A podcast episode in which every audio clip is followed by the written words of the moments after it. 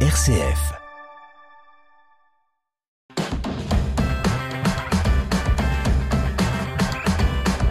Bonjour à toutes et à tous, voici les titres de cette émission Vitamine C. Le pape François a envoyé un émissaire en Russie cette semaine. Le cardinal Matteo Zuppi a rencontré des conseillers diplomatiques de Vladimir Poutine et Kirill.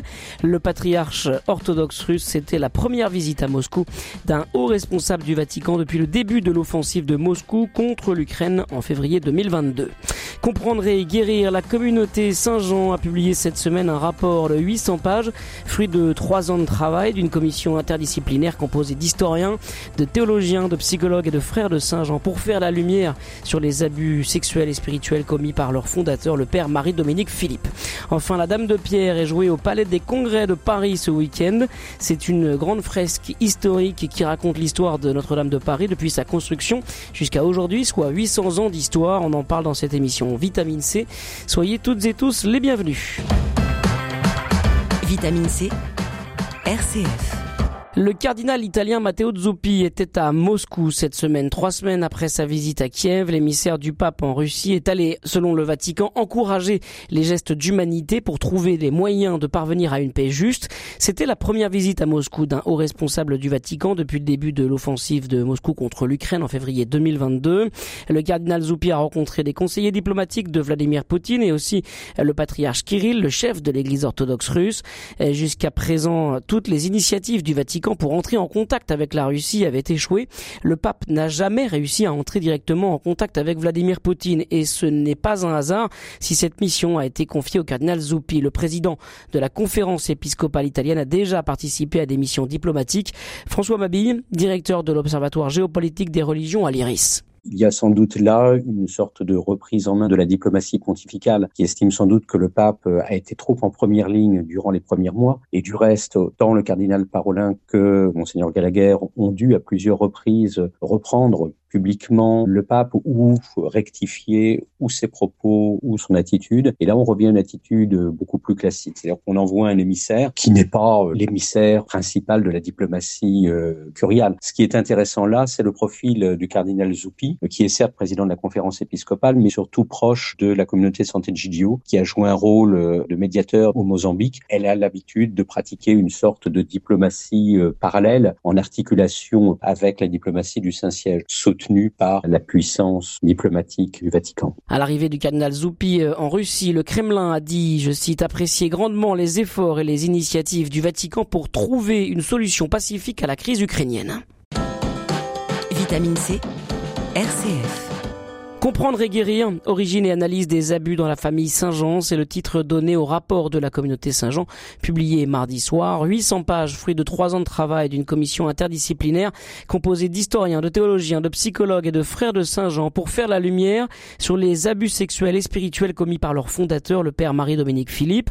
Le rapport révèle que depuis la fondation de la communauté Saint-Jean en 1975, 72 frères, près de 10% de la communauté, ont commis des agressions sexuelles sur 167 victimes, euh, des faits qui ont eu lieu majoritairement dans le cadre d'un accompagnement spirituel de femmes majeures, euh, des abus justifiés par la doctrine dévoyée de Marie-Dominique Philippe favorisant la culture de l'abus.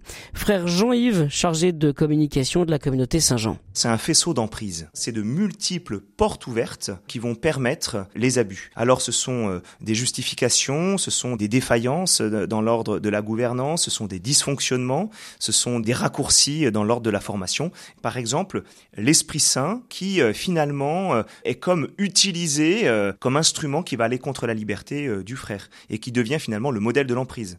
C'est l'absolutisation de l'autorité du Père spirituel. C'est la dévalorisation de la conscience et du rôle de la loi. C'est le rapport à l'institution, le rapport à l'obéissance. Vous voyez, c'est pour ça qu'on parle de faisceau d'emprise, parce qu'en fait, c'est plusieurs portes ouvertes, mais qui ne se voient pas d'emblée. Depuis euh, quelques années déjà, la communauté Saint-Jean a pris des distances avec son fondateur. En 2022, la famille Saint-Jean a décidé de ne plus se référer à la règle de vie écrite par Marie-Dominique Philippe et a redéfini son charisme indépendamment de la référence à son fondateur. Alors, on l'a dit, ce rapport interdisciplinaire propose d'abord une approche historique, factuelle abus, puis une approche théologique pour identifier les justifications mystico-sexuelles utilisées, et puis enfin une approche psychologique et systémique systémique pour comprendre les mécanismes d'emprise mis en œuvre au sein de la communauté Saint-Jean. Une méthode scientifique utilisée aussi pour les deux premiers rapports sur les abus des frères Philippe à l'Arche et chez les Dominicains. Une méthode qui peut faire école pour d'autres affaires similaires dans l'Église et dans la société dans son ensemble. C'est ce que nous explique Florian Michel. Il est professeur d'histoire contemporaine à l'université Paris 1 Panthéon-Sorbonne. Il a contribué au rapport de l'Arche et de Saint-Jean. Je crois très fermement aux vertus de la méthode historique, c'est-à-dire que on a besoin avant de proposer des solutions ou avant de proposer de très longues analyses, d'établir les faits, de revenir aux sources. C'est long, c'est pénible, c'est méticuleux et c'est ça qui permet une fois que les faits sont bien établis et dûment établis par les témoignages, les rapports qu'on a trouvés dans les archives, de proposer des analyses sociologiques, théologiques, philosophiques, psychologiques, etc., etc. Et je crois que ces rapports peuvent servir de modèle pour d'autres enquêtes, pour d'autres communautés, mais également pour la société civile, parce que le monde moderne est plein d'abus de cette nature, sans évidemment les enjeux théologiques euh, à l'arrière-plan, mais ça peut servir de modèle pour éclairer un certain nombre de situations euh, d'abus, d'emprise. Et ce qui me paraît important, c'est que les trois rapports dominicains, Saint-Jean et l'Arche ne proposent pas de solution. Moi, en tant qu'historien, j'ai pas de solution à proposer ni aux évêques ni à la communauté des frères de Saint-Jean. C'est à eux de trouver leur chemin pour l'avenir, et c'est pas à moi de recommander ou aux commissions même de recommander. Un dossier complet sur ce sujet est à retrouver sur notre site rcf.fr. Vitamine C, Étienne Pépin. Ils sont épuisés. Deux évêques titulaires démissionnent et deviennent évêques auxiliaires. Monseigneur Braque de la Perrière, évêque de Nevers, et Monseigneur Battu, évêque de Blois. Ils sont nommés respectivement évêques auxiliaires de Lyon et de Toulouse. Monseigneur Braque de la Perrière s'était déjà mis en retraite sa charge depuis six mois. Il avait expliqué être dans un état proche du burn-out et avoir besoin de repos. Même état d'esprit pour Monseigneur Battu, qui en témoigne sur RCF au micro d'Alexia Janet de RCF Loire-et-Cher. La charge des évêques est une charge de plus en plus lourde parce que on demande aux évêques d'être omnicompétents dans des tas de domaines, le domaine juridique, le domaine économique, pour lesquels ils n'ont pas toujours été formés lorsqu'ils ont fait leur séminaire. Et je pense qu'il faut avoir la simplicité, le réalisme et peut-être aussi l'humilité de se dire, mais voilà, lorsque la charge devient trop importante, on peut remettre sa charge et pas nécessairement pour avoir une autre charge aussi lourde ou peut-être même encore plus lourde. Il n'y a pas encore si longtemps, et c'est encore beaucoup le cas, lorsqu'on quittait un diocèse comme évêque, on le quittait pour avoir un diocèse plus important, plus difficile, alors même qu'on prend de l'âge et que nos forces diminuent, nos capacités sont plus les mêmes. Et donc, je ne sais pas ce que va devenir le ministère de l'évêque dans les années qui viennent, je crois que nous aurons intérêt à prendre acte de cela et à faire en sorte qu'il y ait une plus grande souplesse dans la manière dont les évêques peuvent renoncer à leur charge pour continuer à servir, mais à servir autrement. À noter que le pape François a aussi nommé cette semaine le père Étienne Veto, prêtre de la communauté du chemin Évêque auxiliaire de l'archidiocèse de Reims. Son ordination épiscopale aura lieu le samedi 9 septembre. Vitamine C, RCF. Comme chaque année, au début de l'été a lieu la Nuit des Églises. La douzième édition de ce festival a démarré le 23 juin et se poursuit jusqu'à dimanche. C'est l'occasion d'inviter le grand public à pousser les portes des églises le temps d'une nuit, d'y vivre une expérience culturelle, artistique, inédite. Le père Gauthier Mornas, directeur du département art sacré à la conférence des évêques de France, nous en dit plus sur ce qui attend les visiteurs cette année. La Nuit des Églises, c'est un peu comme le Festival d'Avignon. C'est-à-dire qu'il y a le in et il y a le off. Il y a la programmation officielle. C'est plus de 400, 450 églises qui sont enregistrés sur la plateforme Open Agenda, qui recensent leurs événements. Et puis il y a tous ceux qui, en marge de la nuit des églises, organisent leur nuit des églises. C'est euh, quasiment le même nombre, allez, mettons 300. Donc grosso modo, c'est 700 événements qui se déroulent un peu en simultané dans toutes les églises de France entre le 23 juin et le 3 juillet.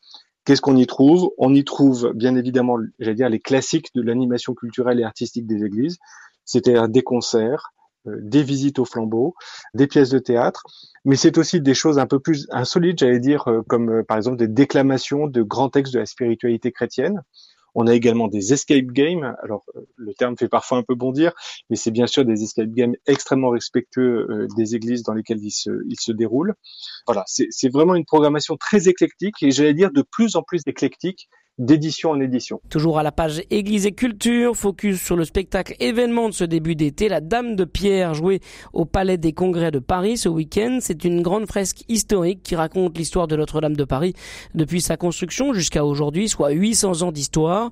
Écrit et mis en scène par Corentin Stemler, le spectacle immersif nous emmène à travers les siècles à la rencontre des bâtisseurs de cathédrales qui ont fait Notre-Dame. Il réunit pas moins de 200 bénévoles et une centaine de comédiens sur scène pour Corentin Stemler, c'est un spectacle à la mesure de Notre-Dame. C'est un spectacle qui est très grand format. On a dû créer 450 costumes euh, pour euh, la Dame de Pierre. Euh, on a un, décor assez gigantesque qui fait 200 mètres carrés. on a un orchestre de 40 musiciens qui a enregistré la musique originale du spectacle. C'est une fresque historique, c'est pas un, un, spectacle musical. Pour autant, la musique, quand même, comme tous les arts qu'on a mélangés dans ce spectacle, tient une place importante. Et puis, du coup, voilà, ça permet de faire un spectacle qui est très visuel, très immersif. On, se retrouve plongé dans le chantier de la cathédrale ou alors au milieu de la Révolution française. Euh, il y a aussi parfois des scènes beaucoup plus euh, contemplatives aussi parce que on montre à la fois la dimension historique mais aussi évidemment la dimension spirituelle de Notre-Dame de Paris.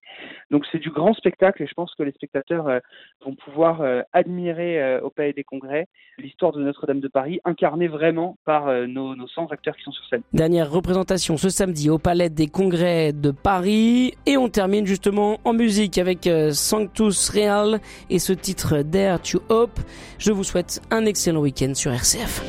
How do you pick up the pieces of a home that's torn apart? How do you believe for healing? For a grieving broken heart, it's only by the hope of Jesus. The light bursts through the dark to meet us where we are.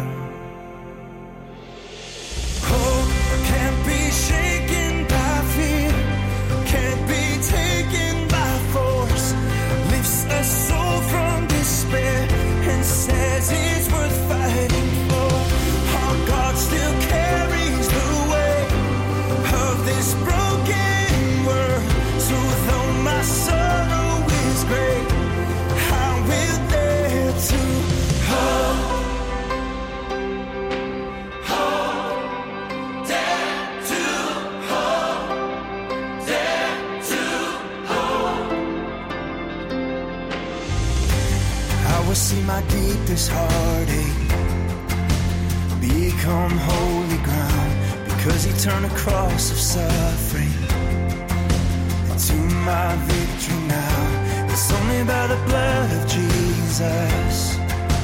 He laid his life down so my life could be found. And that's why I hope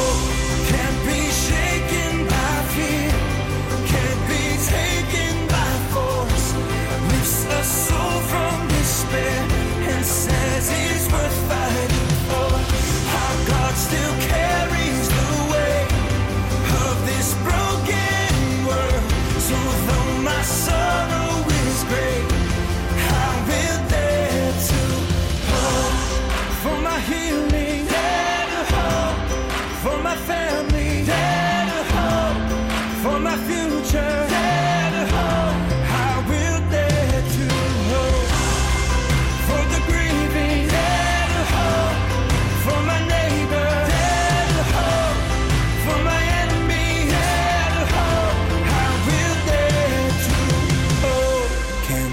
shaken by fear, can't be taken by force. Lifts a soul from despair and says it's worth fighting for. Our God still carries the weight of this broken world. So though my sorrow is great, I will dare to.